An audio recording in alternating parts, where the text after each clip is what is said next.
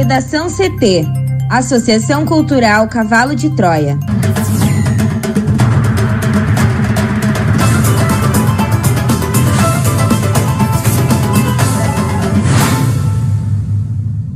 Agora, no Redação CT.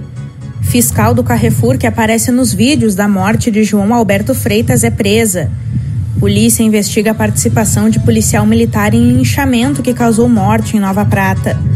Mundo registra maior número diário de mortes por Covid-19 desde o início da pandemia, aponta Johns Hopkins. Governo do Rio Grande do Sul irá permitir aulas presenciais em regiões com bandeira vermelha.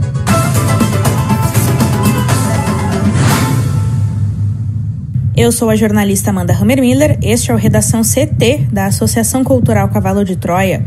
Céu ensolarado e calor em Porto Alegre, a temperatura é de 35 graus. Boa tarde.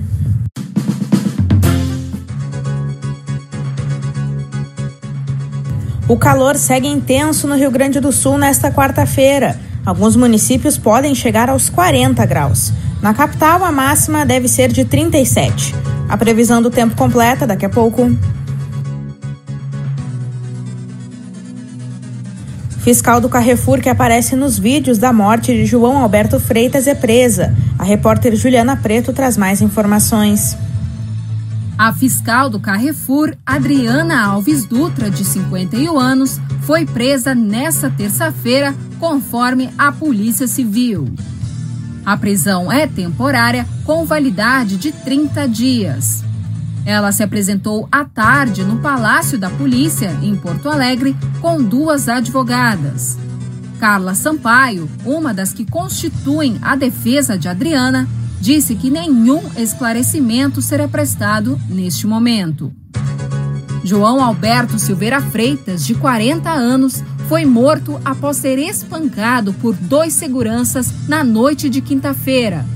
Adriana, agente de fiscalização do Carrefour, aparece nos vídeos que foram gravados por testemunhas, andando ao redor da vítima e parece dar ordens por meio de um rádio.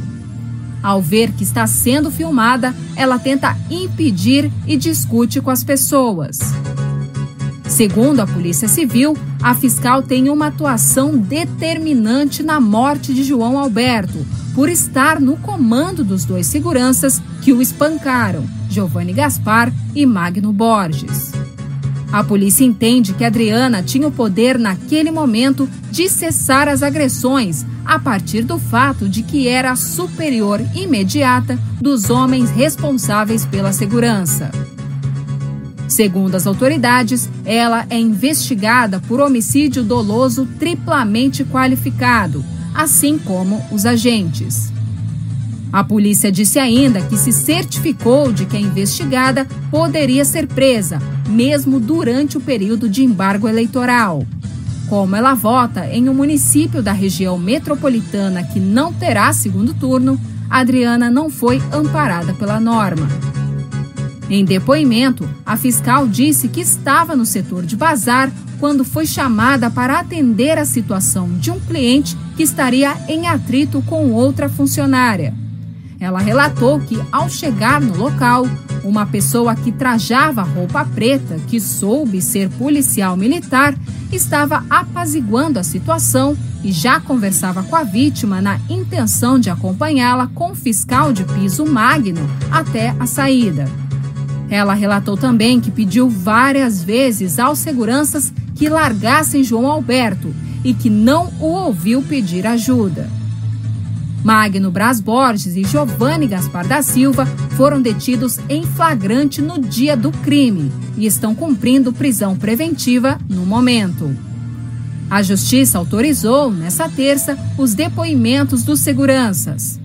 A decisão da segunda vara do júri do Fórum Central da Comarca da Capital definiu que Magno será ouvido na presença do juízo, após pedido da defesa por necessidade de resguardo de sua integridade física. Já Giovanni, que é policial militar, será ouvido no âmbito do processo administrativo disciplinar militar a que responde. O despacho não define as datas em que os dois serão ouvidos, mas a oitiva do policial deve ocorrer nesta quarta-feira no batalhão em que está detido.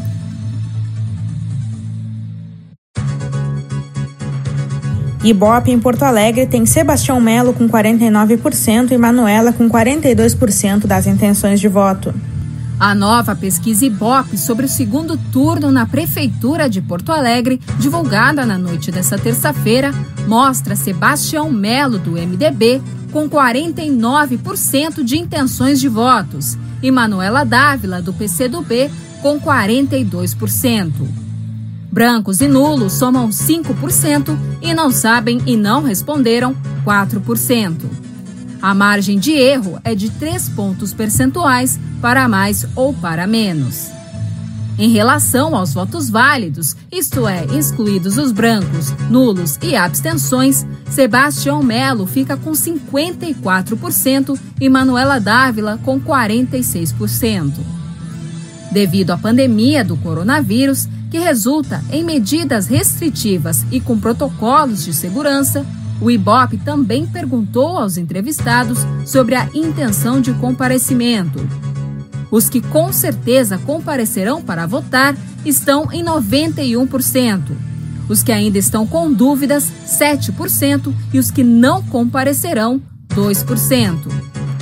Para este levantamento, o IBOP conversou com 805 pessoas entre os dias 22 e 24 de novembro. O levantamento tem nível de confiança estimado em 95%, o que significa dizer que há uma probabilidade de os resultados retratarem o atual momento eleitoral, considerada a margem de erro. Para o Redação CT, Juliana Preto.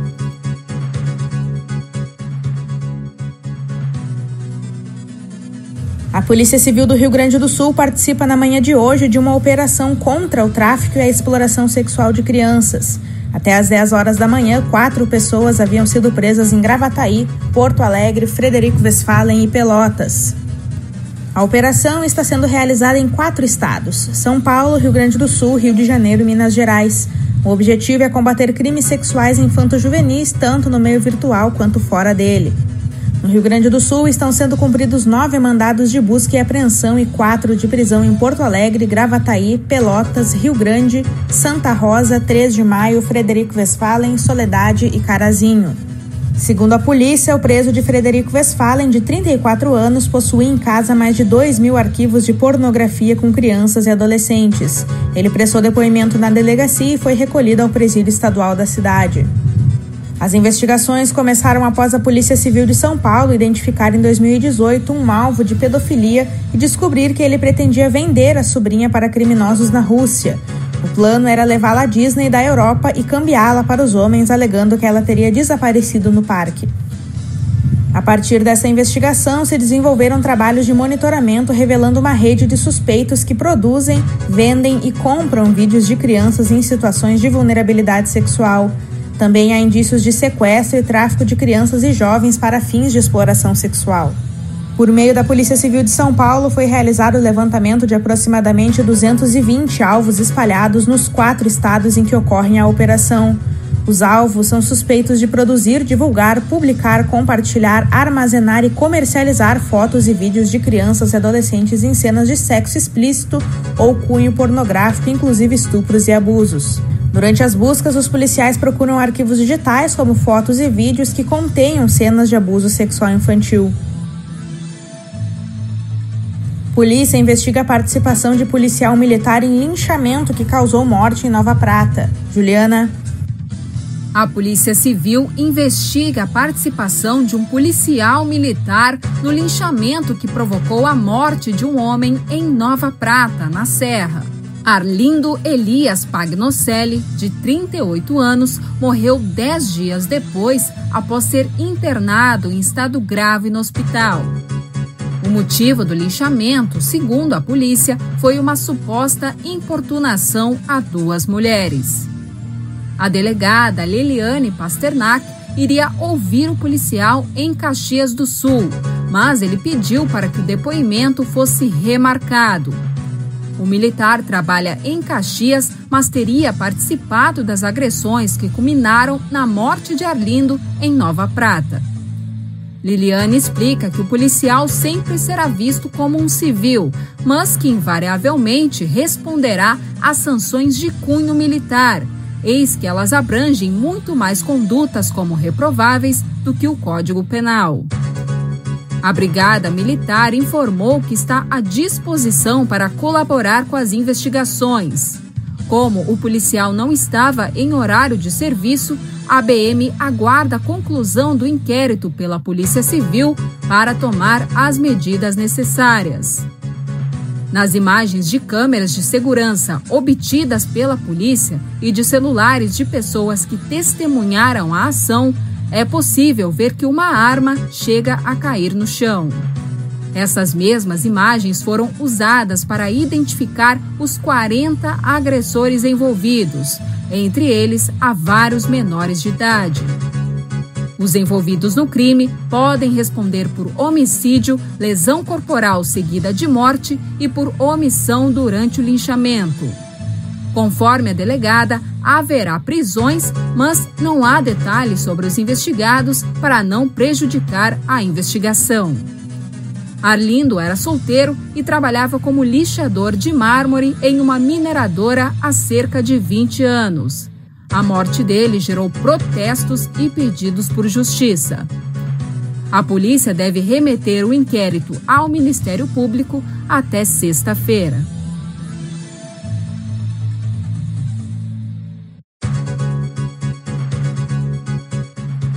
O mundo registrou 12.785 óbitos por Covid-19 na terça-feira, um novo recorde diário, segundo o levantamento da Universidade Johns Hopkins. O recorde anterior era de 11.840 mortes registrados na sexta-feira. Segundo a Universidade Americana, já são mais de 1,4 milhão de mortes em todo o planeta e 60 milhões de casos. Os países com mais vítimas são os Estados Unidos, o Brasil, a Índia e o México. A Johns Hopkins tem um painel em tempo real que monitora o avanço da pandemia em todo o mundo. Os dados oficiais podem ser revisados e alterados. Na terça-feira, o Brasil superou a marca de 170 mil óbitos pela Covid-19. O índice que mede o ritmo de transmissão da doença no país passou de 1,1 no dia 16 de novembro para 1,3 nessa semana.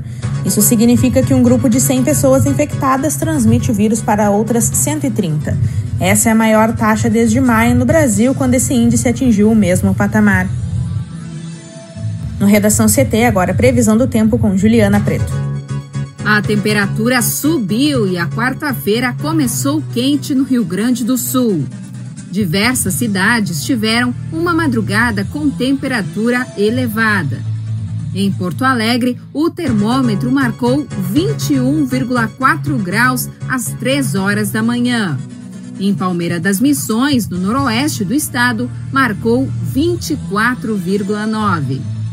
Segundo a SOMAR Meteorologia, nenhuma região registrou chuva nas primeiras horas do dia, mas a situação deve mudar. A aproximação de uma nova frente fria trará pancadas de chuva para boa parte do Rio Grande do Sul, com chance de temporal na fronteira com o Uruguai entre a noite de hoje e a madrugada de quinta-feira. A exceção será a capital e a região metropolitana no geral, além da Serra e Norte do estado, que devem ter o dia de tempo firme com sol.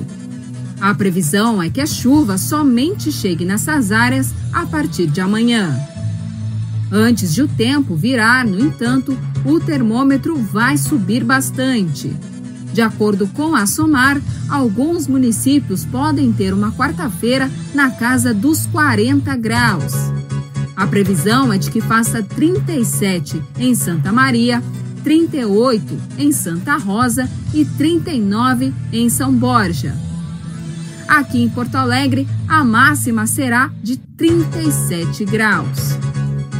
Obrigada, Juliana. Vamos para o bloco de educação. O governador do Rio Grande do Sul, Eduardo Leite, anunciou nesta terça-feira que as regiões em bandeira vermelha poderão ter aulas presenciais nas próximas rodadas do distanciamento controlado. Em transmissão online, Leite informou que o governo do estado se reuniu com o Ministério Público e promotores para esclarecer os protocolos sanitários usados nas escolas gaúchas, assim como o sistema híbrido que divide o ensino em parte presencial e online. Um decreto deve ser publicado sobre o tema. A última alteração em relação às aulas presenciais ocorreu na 28ª rodada do distanciamento controlado. O gabinete de crise havia decidido que as escolas só poderiam fechar ou interromper as suas atividades presenciais quando a região entrasse na segunda semana consecutiva de bandeira vermelha. Ainda de acordo com a equipe técnica, quando a área retomasse a classificação de laranja ou amarela, as aulas presenciais poderiam ser retomadas imediatamente naquela semana. Nessa segunda-feira, o governo estadual colocou oito regiões em bandeira vermelha na 29ª rodada do distanciamento. Confira na nossa página no Facebook, no nosso perfil no Instagram, a charge de hoje de Guilherme Peroto. Redação CT. Apresentação Amanda Hammermiller. Colaboração Juliana Preto. Uma produção da Associação Cultural Cavalo de Troia com o apoio da Fundação Lauro Campos e Marielle Franco.